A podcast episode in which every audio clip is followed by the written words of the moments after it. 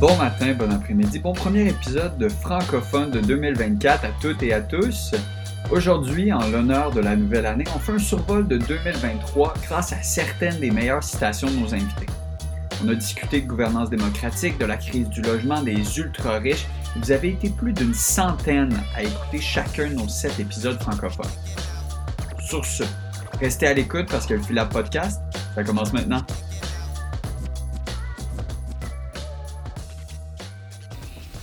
Bonjour, mon nom est Claude Pinard, je suis président directeur général euh, de Centraide et je suis en poste depuis juillet 2021. Quand je suis arrivé à Centraide, j'ai dit aux gens ici, il faut parler de la pauvreté puis élever le discours dans le but d'inspirer. Alors, il faut inspirer les gens, euh, nos donateurs, les gens qui ont envie en aide, les entreprises qui nous donnent un coup de main, les bénévoles, les organismes, les organismes communautaires. Il faut inspirer les gens à une société meilleure où tous peuvent se réaliser à leur plein potentiel. Donc, c'est ça qui est important. Et, il faut, faut tasser les, discours euh, misérabilistes, négatifs. Il faut, il faut arrêter, il faut, faut, faut rêver un peu. Il faut, faut se projeter et être en mesure de voir comment on peut déployer nos ailes. Puis c'est la seule façon qu'on va y arriver. Il faut être adéquat dans nos logements. C'est pas normal que dans la société québécoise, dans une ville, une grande ville comme Montréal, on ait des parents qui se présentent avec des enfants qui font de l'asthme à Sainte-Justine. Ils font pas de l'asthme. Ils respirent de la moisissure dans le logement dans lequel ils habitent. Comprenez? Fait que c'est pas normal que ça arrive aujourd'hui. Donc, il faut s'assurer de l'adéquation de l'offre au-delà de la disponibilité de seulement quelques portes. Je m'appelle Humeira, je suis une professionnelle de la philanthropie. Je trouve que des fois, les femmes euh, ne sont pas conscientes du pouvoir qu'elles ont. Elles sont de plus en plus éduquées. Elles occupent des postes clés dans tous les secteurs d'activité elles accumulent une fortune importante, un patrimoine.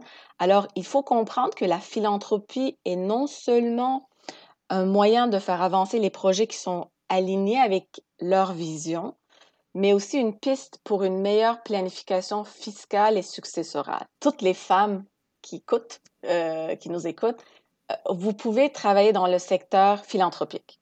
La philanthropie a besoin de vos lumières. Les besoins en philanthropie sont complexes, sont vastes. Vous pouvez être avocate, comptable, gestionnaire. Votre expertise sera fort utile.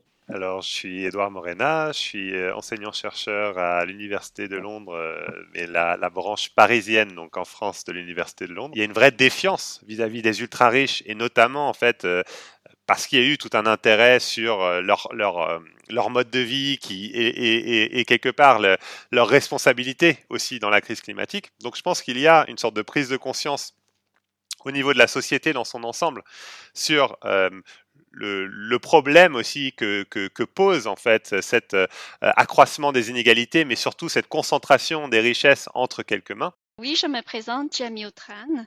Ça fait euh, plus de 11 ans que je suis dans le domaine de la philanthropie. En fait, les donateurs non reconnus, comme vous le savez sans doute, c'est des organisations de proximité, des organisations euh, communautaires. Alors, ce, sont des organisations qui sont proches des besoins de la communauté. Alors, c'est absolument important pour nous.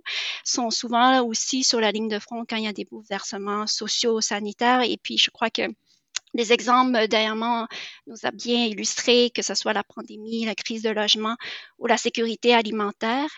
Et pourtant, le rôle important que eux ils jouent au sein de la communauté, c'est pas nécessairement des euh, donateurs qui sont reconnus par l'Agence du revenu du Canada, qui est l'ARC. Bien, bonjour, moi c'est Caroline Dufresne. Je suis la coordonnatrice des ateliers des savoirs partagés. L'objectif, la trame de fond plutôt des, ASP, c'est la vitalité des milieux ruraux. Puis ce qu'on cherche à faire, c'est offrir des espaces de rencontre puis de partage entre euh, des chercheurs puis des acteurs terrains sur des enjeux qui sont rencontrés dans la majorité des communautés rurales, en fait. Donc les échanges se passent à deux niveaux, entre la recherche et le terrain, mais aussi entre les communautés qui rencontrent généralement des enjeux semblables puis qui peuvent se, se, donner des exemples ou partager des bons coups, des apprentissages, des, vécus, euh, etc. Oui, bonjour. Eh bien, moi, c'est Laurence Croteau. Je suis euh, candidate finissante à la maîtrise en sciences de l'environnement de l'UCAM. Donc, dans le cadre de mon parcours scolaire, j'ai intégré le CRIS, le Centre de recherche sur les innovations sociales, et le PhilAb aussi par le fait même. La recherche s'est développée en trois grands volets.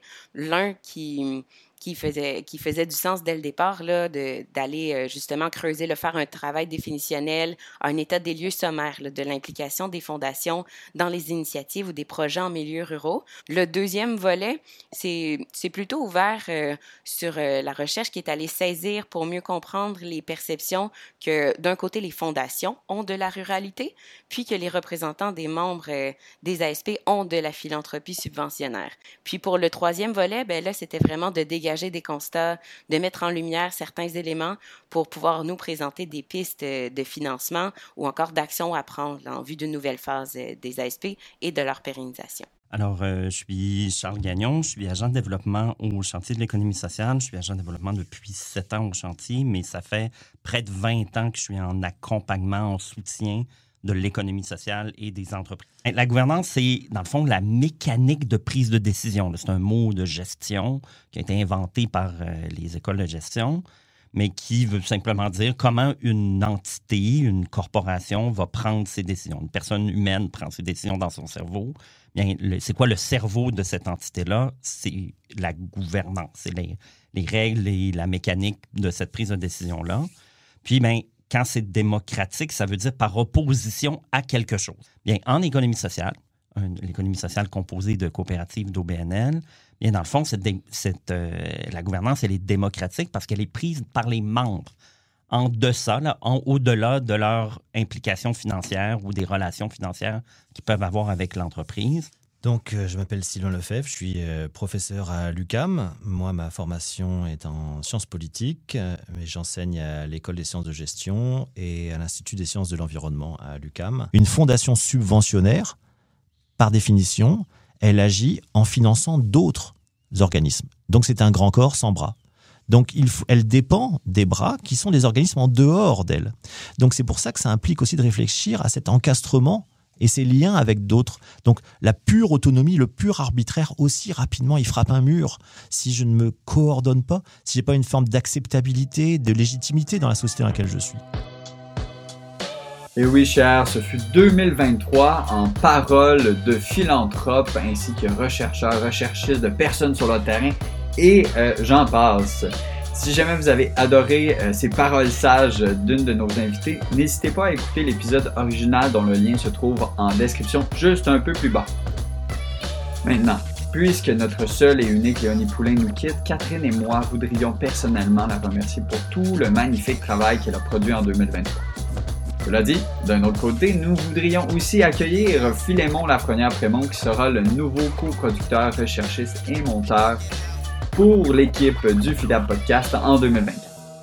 Merci encore une fois à notre centaine d'auditeurs réguliers d'être membres de notre incroyable communauté et je vous en prie, restez curieuse, courageuse et clémente.